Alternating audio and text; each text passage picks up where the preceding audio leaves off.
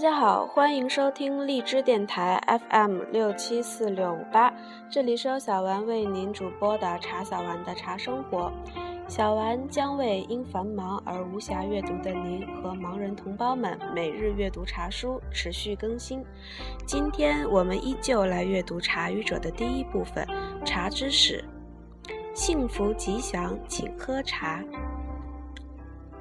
茶语者》作者王旭峰。播者茶小丸，马上喝藏茶，幸福吉祥，请喝茶。因为心脏不太好，直到今天我还不敢贸然去西藏。在八角街品尝藏茶，还存在于心驰神往中。但我已经拽过牦牛的尾巴了。我还去过生产藏茶的工厂。我来到了藏茶的门户之地，站到了茶马古道的起点。我或许也可以凭着我对藏茶的了解，纸上谈兵一番。据我所知，藏族人一般对砖茶较为欢迎。长方形的砖茶重量不等，也有达两公斤左右的，最适合长途运输，便于携带。我曾听说，牧民在草原上驻扎时，暴风雨来了，可以拿茶砖去压帐篷底，那就完全是砖头啦。这次在西康大酒店就见识到了完全由茶砖装修的房子。后来到雅安兄弟友谊茶厂，见到了许多的茶砖，又可以喝，又可以当壁挂。还可以装修房间，很香，还可以防辐射，总之一大堆好处。茶砖黑里露金，有的还压一朵白菊花，真是美丽。老总姓甘，说这样的房子装修好了是可以金屋藏娇的。我对金屋藏娇倒没什么兴趣。但那藏茶砖的幽香与它特有的凝重大方，还有它的药用作用，真的吸引我了。见了很喜欢，要求买一块带回去给杭州人看，以后装修不妨试之。甘总很慷慨地送了我一块，因为实在是不贵，我就笑而愧纳了。那是不能喝的。等着有一天装修房子做样板砖用。同行的朱家季先生买了一大堆，并设想有一天能拉上几大车的茶砖到杭州来，全部用来装修房子。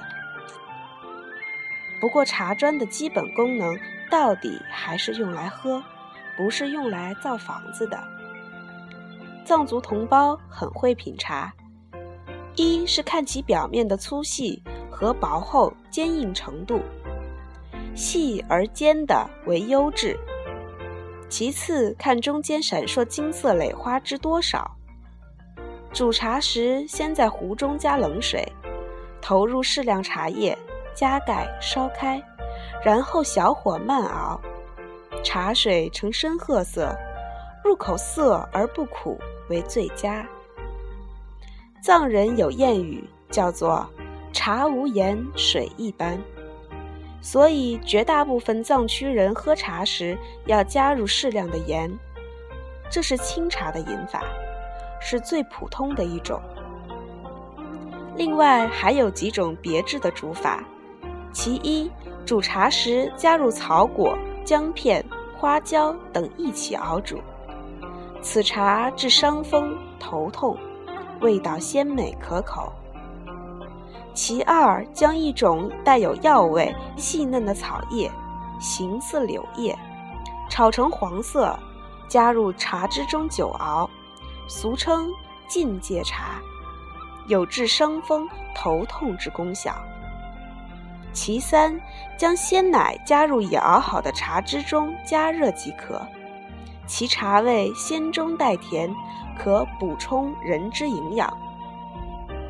其次，在茶汁中加入红糖，该茶对产妇很好的治疗保养作用。该说到最具代表性的酥油茶了。酥油是从牛奶中提炼的粗制奶油，本来油水很难结合，但藏民族创造性的用反复搅制方法，令其二者水乳交融，使高原地区有了最佳饮品。它那诱人的香味，入口滑润的感觉，不但藏族人喜欢，也使许多喝过的人赞不绝口。另外，藏族女子打酥油茶的体态真是魅力无限，曲线奇美无比。有个舞蹈就是打酥油茶，不喝看看就陶醉了。西藏作协主席扎西达娃告诉我，现在拉萨有一种重要饮品饮方式，就是甜茶馆。听说这种品饮法。从印度、英国那一路传过来，是较为贵族化的，在藏区的年轻人中非常流行，算是一种时尚的喝法吧。我想这也完全成立。历史上，印度茶曾经大举进军藏区，把英国茶文化一并带入，这种文化的意绪流布至今。随着全球化时代的到来，再次古调新谈，那是完全有可能的。可惜这种甜茶，我至今无缘目睹清朝，遗憾。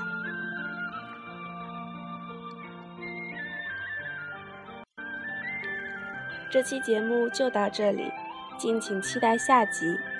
人生无茶无欢愉。